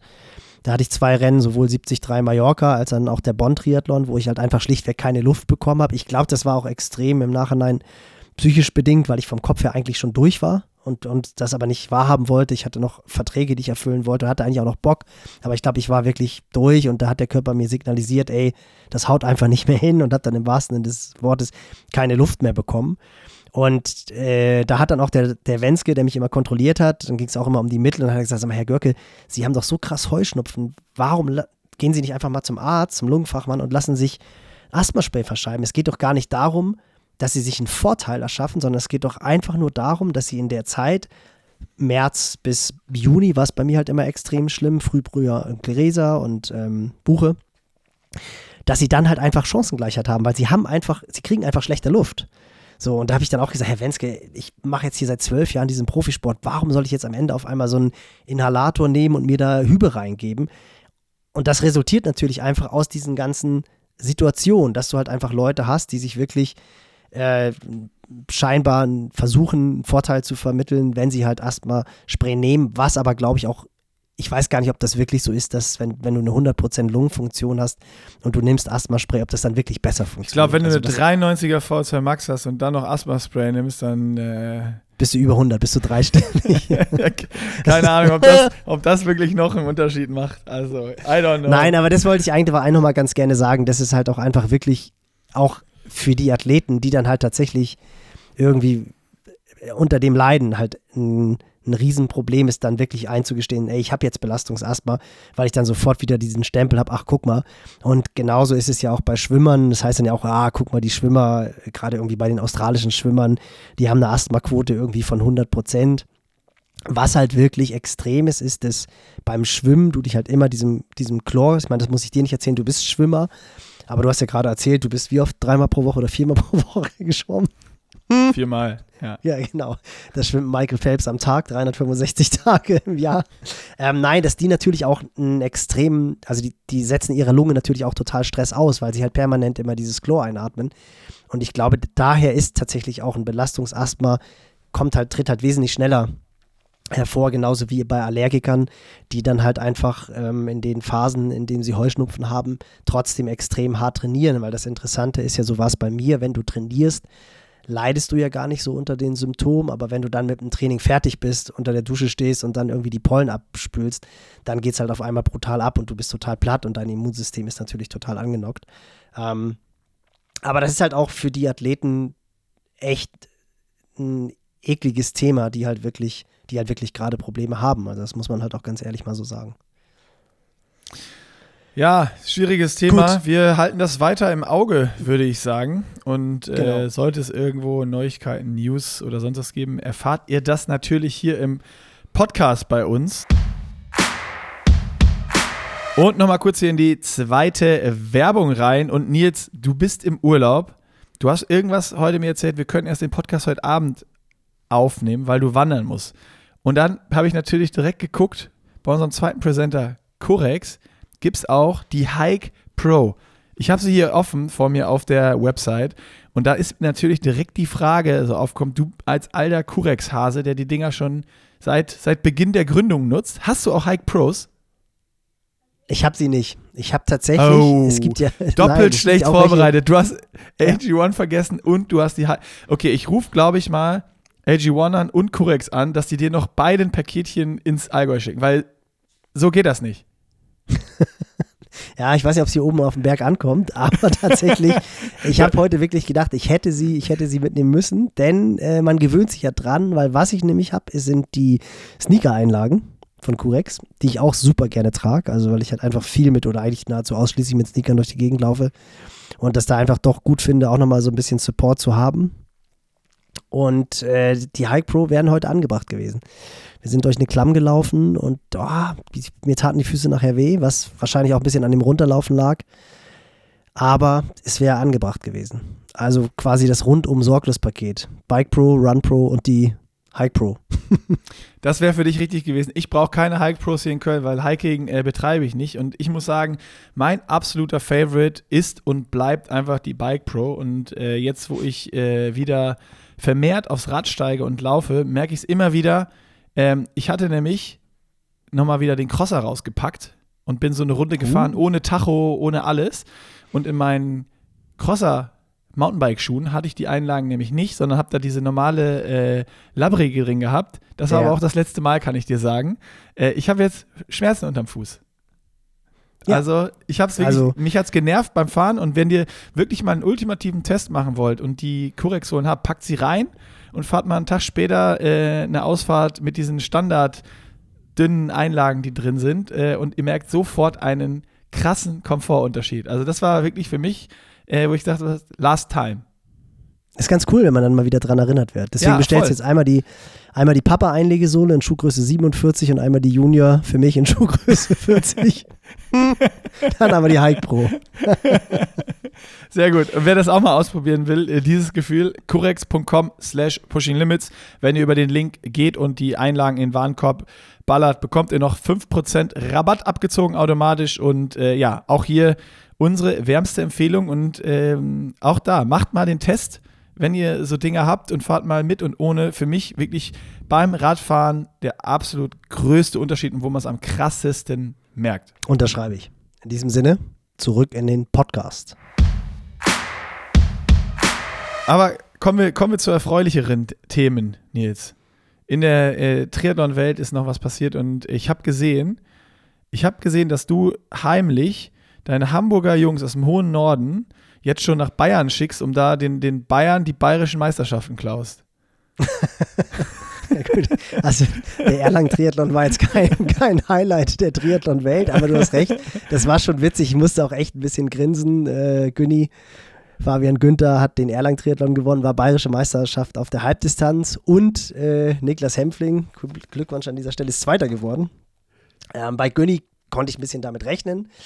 Der hat dann noch so ein bisschen Spott und Häme kassiert vom drittplatzierten Lukas, weil er wirklich die ganzen 90 Kilometer nur hinterhergefahren ist, wo ich halt auch gesagt habe, alter Günni, so ein, zwei Turns hättest du schon übernehmen können. Und da meinte er so, ja, der ist aber in, in St. Pölten ist der Typ fünf Minuten schneller gefahren als ich und ich hatte Schiss, dass er mir halt irgendwann, dass er attackiert und ich wollte wirklich wollte mal einen guten Lauf hinlegen, was ihm dann halt auch gelungen ist, wo ich auch so dachte, ah, gut, okay.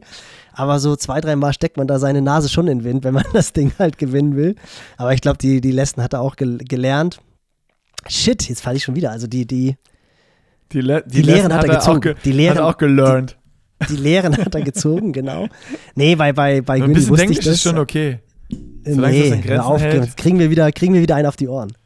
Ähm, nee, und bei Niklas, da war ich, da war ich echt total positiv überrascht. Den trainiere ich nämlich erst seit November und das ist ja so, dass du schon immer, finde ich, so drei Jahre brauchst, um halt so das Workload des Athleten herauszufinden, wie viel kann ich dem zumuten. Und Ach, meinst bei mir wäre dann auch noch mehr gegangen, oder was? Wenn ich drei Jahre. Bei dir wäre viel mehr, sag ich ja immer, viel mehr gegangen. Nick, du hättest locker unter 8,30 gemacht. Ganz locker. Scheiße. um, um, diese Geschichte, um diese Geschichte ah. zu enden, ähm, war der Athlet, das war echt spannend. Der Niklas, der war vorher auch echt angenockt, hat dann auch so ein bisschen gejammert, so oh, mi, mi, mi, und meine Beine sind platt und oh, der Lauf war viel zu hart. Und ich habe echt schon gedacht, shit, wie Mario Schmidt-Wendling, wie Mario Schmidt-Wendling immer so schön sagt, habe ich den jetzt gerichtet? ich habe echt gedacht, Mist, das war jetzt womöglich zu viel. Und dann hat er aber halt echt genau die Werte abgerufen, auf die wir hingearbeitet haben. Er war trotzdem immer noch der Meinung, dass es zu viel war. also er meinte, er müsste ein bisschen mehr Frische haben, wo ich aber immer der Meinung bin, für eine Halbdistanz muss man jetzt nicht super frisch am Start stehen. Also letztendlich muss man ja nur abrufen, was man, warte, warte, ich sehe den Zeigefinger, was ich man trainiert sagen, hat. Nein, nein, nein. Ich pack's auf die Liste von guten Ergebnissen mit schlechter Race Week vorher. Oh, stimmt. Ja, komm, ah, Ey, das zieht sich, Theorie. Digga, das zieht sich hier einfach durch. Das ist hier, äh, das, ist, das, ist, das ist das Thema dieser Saison. Also egal, was hier erzählt wird, wer gute Races macht, hat äh, keine, keine, oder in, in seinen Athletenaugen keine perfekte Vorbereitung gehabt dieses Jahr. Das ist dann, das also wer, dann noch, wer noch den späten Ironman gewinnen will und ihr fühlt euch jetzt richtig scheiße und das Jahr lief kacke, ey, meldet euch an, ihr gewinnt das Ding. Oder macht eine TV, dann, gar kein Problem. Und jetzt müssen wir wirklich ins Englische fallen. Das ist dann nicht die Norwegian Method, sondern das ist dann die Mist Method. Weißt du, durch Mist Sessions ist es dann das perfekte Tapering. Mist Tapering. Weil das war wirklich so. Der hat auch echt, er hat auch echt ein paar Kerneinheiten in der Woche zwei, würde ich sagen, hat er ausfallen lassen, weil er sich dann einfach total platt Guck, gefühlt hat. Dazu. das ging, aber ich glaube, am Sonntag hat er nochmal, also die Woche davor, hat er einen langen Tempowechsellauf gemacht. Da war, glaube ich, auch gerade die Etappe von, von Pogi, was jetzt ja alle jungen Leute irgendwie auf Instagram posen, I'm dead. Das war dann so sein Kommen nach, dem, nach der Einheit. Dann war die Beine waren dann immer noch platt und am, selbst die Aktivierung am Tag davor war so, meine Oberschenkel sind ich weiß gar nicht, Blei oder Toast oder was auch immer, wo ich wirklich dachte, Halleluja, Görke, boah, da warst du jetzt zu hart. Aber es hat funktioniert. Und das hat mich dann, das hat mich dann schon positiv überrascht, weil er dann auch wirklich alleine Rad gefahren ist. Wie gesagt, Lukas Stengel ist vorweg marschiert. Günni in fairem Abstand, muss man sagen. Er hat betont, dass die ganze Zeit ein Kampfrichter da war. äh, hinter ihm gefahren ist dann das Ding souverän nach Hause gelaufen. Und äh, Niklas hat dann, hat dann den Lukas Stengel noch überlaufen, ist auf Platz 2 vorgelaufen. Gut, das war jetzt mit Sicherheit auch kein. Also kein war das Teamwork. Günni hat den schön müde fahren lassen. genau, er hat ihn gebrochen. Dann ist er weggerannt, dann hat er ihn mental auch nochmal gebrochen ja. und dann konnte Niklas von hinten den Sack zumachen. gute ja, gute NG-Training-Team-Taktik. Also, ja, ja, aber das wusste cool. ja keiner. Die, die, sind ja nicht gebrandet, die Jungs. nee, aber das, war, das hat mich dann Vielleicht schon müssen wir so ein NG-Training-Triathlon-Team machen. Oh, nee, das, du weißt ja, wie gut ich im Organisieren bin. Das, das funktioniert nicht. Nee, ja, aber das war, das hat mich dann, das hat mich wirklich gefreut, weil er halt einfach genau die, die Leistung abgerufen hat, auf die wir hintrainiert haben, auf den Tag X. Sich damit auch selber überrascht hat. Und das ist ja eigentlich immer so das, wo du dann wirklich, ja, wie du sagst, ich hatte wieder die A-Team-Zigarre im Mund und habe gesagt, ich liebe es, wenn ein Plan aufgeht. Also das war schon, das war schon wirklich, das hat mich sehr gefreut. Ähm, und, und das war natürlich dann wirklich ironisch, weil die beide für Street Team Hamburg starten.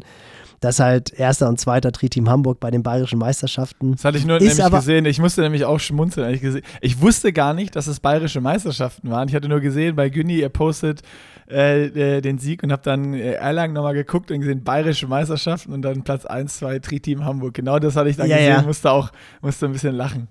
Genau. Ja, das, darf, das kam jetzt natürlich auch wieder hoch. Ich hatte hier gestern, ist mir auch wieder bewusst geworden, warum man diesen Sport macht und wie cool teilweise dieses sein Hintern hochkriegen, haben wir oft drüber gesprochen. Ich wollte gestern unbedingt noch laufen und wie gesagt, wir sind hier gerade auf so einer Berghütte und ich bin absolut kein guter Trailrunner. Gerade auch mit ein paar Kilo zu viel auf den Rippen macht Trailrunning einfach keinen Spaß. Und wir waren unten im Ort, sind eingekauft, waren einkaufen und ich wollte unbedingt noch laufen gehen. Mhm. Und dann haben wir irgendwie so einen Kompromiss gemacht, dass äh, Anna und Kaspar vorfahren ins Restaurant und ich laufe dann dahin und habe dann irgendwie so über Google Maps einfach geguckt. Und es hat, während wir im Auto waren, es war die ganze Zeit trocken und dann hat es in Strömen angefangen zu regnen. Und ich so, ah, das kann doch nicht wahr sein.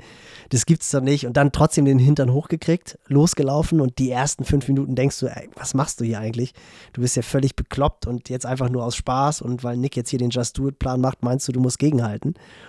Und bin dann halt fünf, bin dann halt fünf Kilometer an der Iller äh, lang gelaufen von Bleichach nach, so nach Imstadt. Ja.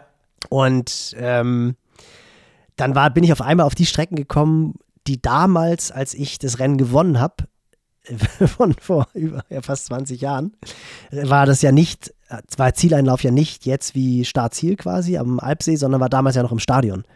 Und da ist man halt diesen Sandweg an der Iller lang gelaufen und für mich, ich liebe ja diese, diese festen Gravel-Wege, wo man halt äh, trotzdem ja. noch genug Grip hat, um nicht wegzurutschen, aber dann halt immer dieses Geräusch hat, wenn du halt so ein bisschen schneller läufst. Und genauso ist es ja. Und dann kam natürlich dann so die Erinnerung hoch, wie das war damals. Und da, deswegen komme ich darauf, war es dann auch so, das war, da bin ich ja für den USC Kiel gestartet und das war natürlich so dann nach, an der Imstatter, weiß ich nicht, Nachrichten oder Imstatter Post oder was auch immer, Imstatter Kurier wahrscheinlich hier unten. Da war dann natürlich Kieler gewinnt den Allgäu-Triathlon. Und das ist natürlich dermaßen Nord-Süd-Gefälle, mehr geht ja gar nicht. Mehr und da musste nicht, ich dann ja. natürlich gestern auch dran denken, hab dann auch dran gedacht, dass ich da halt diesen Illerwanderweg gelaufen bin, den Bocky doch in dieser Trailrunning-Aktion. Wo, wo, wo, er, wo ein Hunderter laufen wollte, der nicht genau, der bei genau, Kilometer von, 70 jäh geendet ist. Ja, ja, genau. Und da hatte ich mich nämlich, da war ich nämlich auch hier und da habe ich ihm noch geschrieben, Bocky, wenn es nicht nachts um zwei ist, dann schick mir eine WhatsApp, dann laufe ich den letzten Abschnitt, ich glaube von, ja, irgendwo dann wirklich von Imstadt bis nach Sonthofen wollte er, glaube ich, laufen, genau, laufe ich mit. Genau. Das wären so 23 Kilometer geworden. Aber bei Kilometer 70 sah er dann, saß er, glaube ich, unter irgendeiner Illerbrücke und hat gesagt, er hat keinen Bock mehr. Nee, nee, das war bei Kilometer 50, das war eine, das war eine Pause und dann äh, bei Kilometer 70, ja, aber schon die letzten, bei Kilometer 60 oder sowas, war schon viel Gehen und 37er Schnitt und so. Und bei Kilometer 70 war ein Bäcker, da gab es äh, Kuchen und Kaffee und da war dann äh, Ende Gelände. Da, da wurde dann die Abholung beauftragt. Äh, da war das links, Teufel rechts und Teufel genau, genau. Ja, aber es war auch wirklich dann auch, äh, da, da, hätte er sich verletzt und äh, sich böse wehgetan. Da war halt einfach muskulär und sowas. Das war wirklich nicht Kopf und aufgegeben, sondern ich war ja dabei und habe das Ding gefilmt und der ist dann nur noch lang gehumpelt. Also das war körperlich, das war, wieder, das war ja auch wieder körperlich, so typische, seelisch und alles nicht mehr schön. Das war aber auch wieder, das war aber auch echt wieder so eine typische Bocky-Aktion, die du dann ja teilweise auch machst, ist irgendwie wie dein High Rocks oder was auch immer, wo du mich ja auch immer reinreden willst. Wo ich aber dann einfach sage, nee Leute, ich bin zwar irre, aber um die, um die Geschichte von gestern äh, zu beenden, weil es halt einfach Ich wollte auch sagen, Trailrun. Wo war jetzt der Trailrun? genau, der kam nämlich danach. Der kam danach. Ah. Also erstmal, erstmal war sehr cool, dass halt, dass mir dann tatsächlich im Strömen, und es hat wirklich, es hat wirklich in Strömen geregnet. Und äh, da kam mir dann halt auch ein Läufer entgegen und wir haben uns beide so angeguckt, Junge, ganz wir normal ist es hier nicht, was wir. wir sind genau, nee, nee, nee, nee, also ich habe, ich glaube, nee, nee, nee, gar nicht. Es war eher so, sag mal, sind wir nicht gerade bekloppt, was wir hier machen, sondern weil er, er hat auch so ein bisschen unglaublich oh, geguckt. Er war noch Brillenträger und die war total beschlagen. er hat wahrscheinlich auch gedacht, hey, was ist das für ein Freak, der jetzt hier auch läuft? Und ich habe auch gedacht, Junge, richtig schlau ist es hier nicht, was wir machen, aber irgendwie ist es ja auch ganz cool. Und dann bin ich halt erst an der Iller lang und dann ich bin wirklich Google Maps. Also ich habe das Restaurant eingegeben zum Lustigen Hirschen. Für mich ja eins der absoluten Top-Restaurants hier in, wie heißt es? Ah, komme ich gleich noch drauf. Allgäu. Die Radstrecke ist ja erst Missen und von Missen geht es dann rüber. Auf jeden Fall habe ich das einfach eingegeben und dann war dann halt wirklich auch so ein Trail. Du bist dann nach Imstadt reingelaufen und dann kam halt so ein, so ein Trail, der war jetzt überhaupt nicht anspruchsvoll, aber für mich Norddeutscher reichte das schon. Und das hat dann einfach mega Spaß gemacht. Und dann bist du über diesen Trail wieder an die Straße gekommen. Und dann ging es halt die letzten anderthalb Kilometer, ging es dann echt relativ ja, steil, aber es ging schon ordentlich berghoch. Also schon so, dass es, wenn du jetzt, wie gesagt, kein geborener Trailrunner bist, dass du schon denkst, boah, Jesus, gehe ich jetzt? Nee, du läufst noch weiter. Und da habe ich dann auch wieder gedacht, Görg, du hast echt einen an Meise. Du bist hier irgendwie mit deiner Family im Urlaub und dir fällt nichts Besseres ein, als hier zehn Kilometer zu rennen im strömenden Regen. Und in dem Moment kommt von hinten ein Rennradfahrer an. Und ich habe schon gejammert, dass ich einfach echt so der letzte Mongo bin, dass ich hier im strömenden Regen laufe. Und der Typ mit kurzer Hose, also auch wirklich, und wir hatten irgendwie 9 Grad oder so, wo ich dachte, okay, auf jetzt noch Rennrad fahren ist noch durchgeknallter als zu laufen. Aber das war dann noch hart, härterer Hund. Und dann äh, bin ich angekommen und dann gab es erstmal gleich schön Rindergeschnetzeltes mit, mit Spätzle, weil es ja bei uns nicht gibt und weil das hier einfach so lecker ist, weil das ist ja schon echt, also kochen können die Leute im Allgäu und es ist einfach ja echt schön. Ne? Also da kann man sagen, was man will, aber wenn du hier so in dieser Bergwelt unterwegs bist und das halt auch nicht kennst, die Leute sind halt einfach mega freundlich. Also es soll jetzt hier, ich werde nicht von der Allgäuer Tourismusbehörde gesponsert, ist auch kein Presenter dieser Folge. Aber das ist einfach schon wirklich, es ist dieses Grün und dann auch jetzt ein bisschen Schnee in den Bergen oben an der Grenze zu Österreich. Lech ist ja nur 15 Kilometer Luftlinie entfernt. Also das ist einfach schon wirklich eine besonders schöne Gegend, weil du halt auch so einen weiten Blick hast. Also ich finde jetzt auch so die, die Berchtesgadener Alpen, das ist ja auch total schön, aber da ist, finde ich, so sehr viel Tal. Also da ist es dann oftmals so dunkel und das ja. sind dann irgendwie so steile Wände. Das ist auch mega schön mit dem, äh, was ist das, Gotthard in der Nähe oder Rossfeld-Ringstraße oder so. Also brauchen wir überhaupt gar nicht drüber zu reden. Salzburger Land, Fuschel, die Ecke, wunder, wunderschön, aber die Berge, in Garmisch-Partenkirchen, Berchtesgaden, das ist halt schon so tallastig. Und das finde ich halt hier im Allgäu so wunderschön, dass du einfach, obwohl du hier bist, immer noch Blick hast. Das ist schon Nils cool. ist verliebt, ey. Nils ist verliebt. Ja, ein bisschen schon, Allgäu. Schon das ist gut, das ist gut. Habe ich dir eigentlich mal, weil du Trailrun, mir ist eben direkt die Story wieder eingekommen. Äh, du bist dann aber nur hochgelaufen, ne? Ja, runterlaufen ist ja viel schlimmer. Ja, da habe ich dir die Story schon mal erzählt von Johann und meinem Swimrun.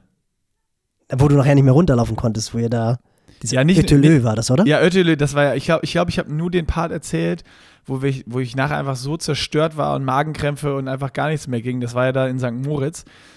Ähm, aber beim Traillaufen ist mir genau das bei deiner Erklärung gerade wieder eingefallen. Ähm, direkt nach dem Start sind wir losgelaufen, einfach mit der großen Gruppe, dann ging es berghoch. Und dann die ganz Fitten sind halt weggerannt und dann haben wir so eine Gruppe immer noch, wie immer, ne, vorne, vordere, vordere 15 Prozent, sage ich jetzt mal. Äh, und wo es ganz steil wurde, ist dann, sind dann viele auch so in, in so einen Gehschritt gegangen. Das haben wir dann auch nachgemacht und dann, wo es ein bisschen flacher wurde, wieder gelaufen. Also einfach alles nachgemacht. Dann kamen wir zu dem ersten See. Wieder echt fast nach, also der war ganz kurz, aber nochmal wieder richtig viele Positionen nach vorne geschwommen. Da klar, Johann und ich mit so fetten Pedals und Poolboy, ne, Poolboy hatten wir nicht, aber im, im Swimrun als so Pads, die uns Auftrieb haben und so. Da haben wir so viele schon wieder überholt in den See. Und dann ging es in so einen Single Trail rein. Berghoch schon so mit so Stufen und so unfassbar schön, geile Aussicht in den Wolken so drin. Die Sonne kam gerade durch, es wird warm, dass das den Neo schon wieder ausgezogen und wir waren so, boah, ist das geil, Alter, ist das geil hier. Und dann entlang gehämmert da oben so mit, mit 440, 430 ähm, auf dem Höhenkamm. Und dann kamen wir so in diesen Downhill-Trail. Und dann hast du ja diese, was du vorher hochgegangen bist, was so, wo du denkst, so Stufen, Steine, sonst was. Und dann dachten wir so, ja, das ist jetzt vielleicht nur so ein kleines Stückchen hier irgendwie. Dann so runter und weil Johann war halt natürlich noch näher an seiner Profikarriere damals dran. Ich war schon viel, viel unfitter. Und dann haben wir immer ausgemacht, dass Johann halt dann die Pedals nimmt in die Hand. Und dann ich Johann meine Pedals gegeben, dass ich ein bisschen laufen konnte, bin vorgelaufen. Und wir waren in dem Downhill-Stück keine, keine 200 Meter im, im, im Downhill drin. Da höre ich hinter mir nur, ah! Bumm! Ey, da hat Johann so auf die Fresse gehauen in diesem Ding. Und wir haben schon so Trailschuhe an und da war alles ja nass und keine Ahnung was. Und dann diese Pedals in der Hand, dann konnte er sich auch nicht richtig aufstützen, hat sich schon den Finger aufgerissen, hat aber mit diesem ah. aufgerissenen Finger noch komplett durchgezogen. Äh, die haben mir dann an einer Verpflegungsstelle nachher so einen Verband drum gemacht und so. Das ging dann schon, aber es war auch nicht so richtig geil. Aber auf jeden Fall wirklich, da wussten wir schon so, oh Scheiße, wir müssen ja aufpassen. Und dann hörten wir aber hinter uns, dann Johann auf die Fresse gefallen, aber wir machen jetzt hier vorsichtig, dass wir es nicht mal, nicht nochmal maulen. Und es wurde nicht besser, ne? Also dieser ganze Downhill war halt so unfassbar technisch und alles. Und auf einmal hörst du hinter dir immer dok, dok, dok, dok, dok, dok, dok, die ganzen Schritte, wie sie näher kommen. Und nur Achtung links, Achtung rechts, zack, zack, wie die Gazellen an einem vorbei, wie die, wie die, wie diese Bergziegen da. Leckt mich am Arsch. Ey, die Leute haben uns da stehen lassen am Berg. Das war wie, als wenn du, wenn du, keine Ahnung, äh, ne, als wenn du irgendwie in Hamburg an der Außenhalster so, so einen lockeren 530er Lauf mit Pläuschen machst und irgendwer rennt Intervalle in 330 an dir vorbei. So war ungefähr der Geschwindigkeitsunterschied. Oder oder als wenn du mit Pitcock eine Abfahrt fährst. Ja, oder als wenn du mit Pitcock eine Abfahrt fährst. Genau, genau so. Das ist auch ein guter, guter, guter Vergleich. Also wirklich, dann sind die an uns vorbei und ah, hallo, ja, hier rechts, links, alle gut gelaunt. Und wir waren so, was passiert hier eigentlich gerade? Und da haben wir gemerkt, wir alten Flachländer, lecco mio. Das war, ja, das, das, war, das war meine äh, Trailrun, meine erste Trailrun-Erfahrung. Das werde ich, dieses Gefühl, wie ein Idiot fühlst du dich, der nichts kann. Das werde ich nie vergessen. In, du bist in einem Race und denkst eigentlich so, ja, ja, ja, hoch, okay, passt schon, da sind welche schneller und aber beim Schwimmen schon voll aufgeholt und dann, boah, ist das geil, macht mega Bock und dann denkst, also dann kriegst du einfach nur sowas von deine Grenzen aufgezeigt, was du technisch kannst und was du, was du nicht kennst. Und du denkst, ja, laufen, ne, was, was beim Laufen, was, was, was, was soll es da technisches geben? Aber Trailrunning ist halt auch dieser verflixte Downhill. Das ist schon, das ist schon krass. Ja, das ist brutal. Das ist ja selbst immer, wenn wir in Trainingslagern sind, äh, mit Hannes Hawaii Tours oder Pro Training Tours im Las Plaitas und beim Hausberg. Und wenn oh, du dann ja, mit stimmt, irgendwelchen Jungs und Mädels hier aus dem Allgäu runterläufst und das Ding ist ja, äh, jeder Trailrunner fängt jetzt wahrscheinlich an zu lachen und sagt, das ist eine Autobahn. Aber wenn du dann halt als Norddeutscher, egal welche Route runterläufst und siehst, wie die da halt einfach springen. Und das Krasse ist ja auch, wenn du, je mehr du bremst, desto schwieriger wird das ganze Jahr. Desto, und desto schlimmer ist auch der Muskelkater des Todes zwei, drei Tage Junge, später. wir hatten die Handbremse ja angezogen. Wir hatten beide die Handbremse bis brutal. oben mit beiden Händen ja. angezogen. Das ist richtig, dann hast du so einen Muskelkater zwei, drei Tage später. Das ist echt nicht mehr, du kommst nicht mehr vom Klo runter im wahrsten Sinne des Wortes, weil die Oberschenkel genau so einfach so zerstört genau so weil die Oberschenkel einfach so zerstört sind. Da gibt es auch eine sau coole Geschichte. Ich nenne jetzt nicht den Namen, aber ich habe sofort sein Gesicht, ein alter Studienkollege von mir, der wird den Podcast mit Sicherheit nicht hören, aber äh, Gruß geht, geht raus an dieser Stelle. Der ist vor Jahren, ist er relativ unvorbereitet den Berlin-Marathon gelaufen. Und äh, dann war er halt im Ziel und längster Lauf war irgendwie vorher 25 Kilometer oder 20 und hat das Ding dann halt durchgezogen. Ich weiß auch nicht mehr die Zeit, das ist auch völlig irrelevant. Und dann gleich im Ziel angefangen zu feiern, halt so typisch studentenmäßig. Und dann hat er bei Freunden in Berlin in so einer Wohnung, in so einer Altbauwohnung gewohnt, wo am Ende des Korridors die Toiletten sind und die sind ja so super schmal. Und dann ist er halt aufs Klo gegangen. Und das war dann mittlerweile irgendwie 23 Uhr, also Zieleinlauf schon relativ lange vorbei. Und er hatte auch schon ein paar Bierchen intus. Und dann wollte er halt aufstehen. und ist, ist halt einfach nicht mehr hochgekommen, weil das ist ja genau jeder, der schon mal diesen Muskelkater gehabt hat, kennt die Geschichte. Und dann blieb ihm halt die einzige Möglichkeit, ich glaube, er war nicht richtig gut mit den Leuten befreundet, wo er gewohnt hat. Auf jeden Fall war die einzige Möglichkeit, mit runtergelassener Büchse die Tür aufzumachen und sich nach vorne fallen zu lassen. Weil es halt einfach nicht mehr geschafft hat, von unten hochzukommen. Also an dieser oh Stelle wirklich. Gott, jetzt. ich hoffe, dass einige Leute diesen Podcast hören, die die, die Geschichte kennen, weil sie es wirklich nicht erfunden. Ähm, ich werde ihn hoffentlich auch irgendwo. Also einfach nach vorne kippen lassen und dann versuchen. Er hat sich einfach nach vorne, ne? Tür auf, einfach nach vorne kippen lassen und dann, dann im Liegen. Dann im Liegen die Hose angezogen. Genau. ja, aber jeder, der diesen Muskelkater schon mal gehabt hat, ist ja manchmal nach dem Ironman auch so, dass du echt irgendwie so sitzt und denkst, ich komme hier nicht mehr hoch. Und der war halt einfach wirklich so zerstört, dass die einzige Möglichkeit war, sich nach vorne fallen zu lassen. Großartig. Aber so Herrlich. ist noch nicht also klar, dieses so, dass du nicht nur auf der Brille abstützen musst, um dich wieder hochzudrücken. Klassiker. Ja klar, aber ihr seid so, ja auch aber ihr seid ja auch ganz anders trainiert. Also gerade auch Johann, aber trotzdem, also ich habe das selbst auch selbst beim Wandern. Also auch heute, wir sind da wieder diese, diese Klamm runtergegangen und ich, ich, boah, das ist echt brutal. Also wenn du nicht fit bist, dieses Runtergehen macht immer meine Oberschenkel dermaßen kaputt. Das ist wirklich, das ist wirklich brutal. Also das ist schon richtig, ich will, richtig ich will hart. auf jeden Fall nächste Woche wissen, ob du, ob du dich morgen auch vom Klo fallen lassen musstest, um wieder rauszukommen. Nein, muss ich nicht. Muss ich. Muss ich auf gar keinen Fall. Nee, nee, nee, das kriege ich schon hin. Das kriege ich schon hin. Das wäre auch Ah, herrlich. schlecht, das wäre auch schlecht, weil wir haben hier kein, wir haben hier kein Klo, wir haben hier nur so einen Donnerbalken. Also wir haben hier wirklich nur so einen. Das ist wirklich Das absolut noch schöner. Genau. So, wie, komm, bevor wir hier noch mehr Klogeschichten erzählen. Das ist Deckel schön, mach, drauf. ma- machen wir einen Deckel drauf. Äh, heute heute äh, von, von einem nicht so guten Thema zu, zu noch guten Geschichten am Ende. Das ist äh, Happy, Happy End heute, würde ich sagen. Voll. Ja, echt gut, haben wir gut den, gut den Switch, gut den Switch die, hinbekommen. Gut die also Kurve gekriegt. ist dann doch noch, ist dann doch noch ein Urlaubspodcast geworden. Ja. Insofern sensationell. Herrlich, herrlich, herrlich. Sehr gut, dann würde ich sagen, gut. äh, ab auf den Donnerbalken mit dir und äh, viel Spaß noch im Urlaub. Wir, wir sprechen uns nächste Genau. Woche, was so, was so Ganz passiert kurz, ist was macht der, was macht der Just. Do It Plan, Nick? Was macht der Just Do It Plan? Ja, ich, ich mach den einfach. Also, äh, ich habe jetzt, oh, mein Handy ist nicht da. Ähm, also, ich habe, glaube ich, zwei Einheiten sind ausgefallen die Woche, weil ich gestern Abend spontan nochmal äh, gearbeitet habe, noch so einen Lauf gefilmt habe Hab auf, auf dem Nürburgring. Äh, und da, das, das, da wurde quasi Arbeit getauscht gegen äh, Training. Aber äh, ich- habe eigentlich gestern Abend trainiert, weil ich habe mir, ich habe dann überlegt, Nürburgring, wie filme ich denn das Ding da? Und bin dann äh, Mitgelaufen. Nee, ja, das geht dann ja nicht die ganze Zeit mit der Kamera, weil ich will ja auch dann nicht nur einen Film, mit dem ich dann laufe, sondern ein paar mehr Leute. Ah, okay. Und bin noch ins Sportgeschäft und habe mir Inliner gekauft Uh, und bin dann da mit Inliner mitgefahren. Ich hatte aber nicht in meinem Kopf, wie steil es da hoch und runter geht auf dem Nürburgring. Bergab war es natürlich richtig geil, aber berghoch mit den Dingern war es ganz schöne Arbeit. und ich hatte nur so kurze äh, Jeanshose und normales T-Shirt an. Das war, ich sag mal so, am Ende zwei Runden auf der Grand Prix-Strecke mit Inlinern. Alles war nass geschwitzt. Wahnsinn. Also Aber hast du das mal gemacht oder, oder warst du mal, kannst, konntest Ich bin- du das oder kannst du so ich bin skaten? früher, ich bin früher Inliner gefahren, ganz viel, auch so, so, wie hieß das, Progressive Inliner, so Halfpipe und Grinden und so. Ah, okay. äh, ja, als, okay, kind, als Kindheit gemacht, so mit 12, 13, 14. Ähm, und seitdem aber auch keine Inliner mehr angehabt und habe mir jetzt so Dinger gut, weil ich dachte, es gibt ja mittlerweile so große Rollen, so Speed-Dinger, aber ich dachte ja, wenn ich das filmen Mhm. will, ich will nur ein paar Mal anschieben, nebenher rollen, äh, dass ich dann auch gut filmen kann. Aber die Dinger fahren sich natürlich ganz anders als die, die ich gewohnt bin mit ganz kleinen Rollen, die viel wendiger sind. Das war die, also die ersten Bewegungen waren, waren so ein bisschen Eiertanz oder Flamingo, glaube ich eher. Ich hoffe, es hat keiner gefilmt.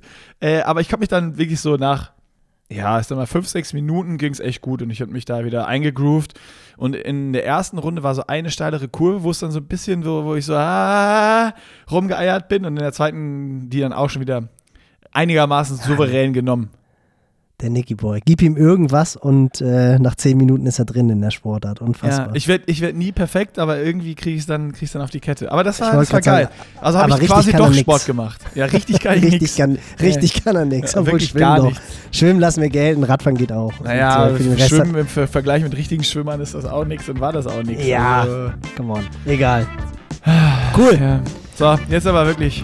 Tschüss. Genau, Schön, ab ins schönen Urlaub noch, Nils. Jawohl. Bis dann. Ciao. Tschüssi.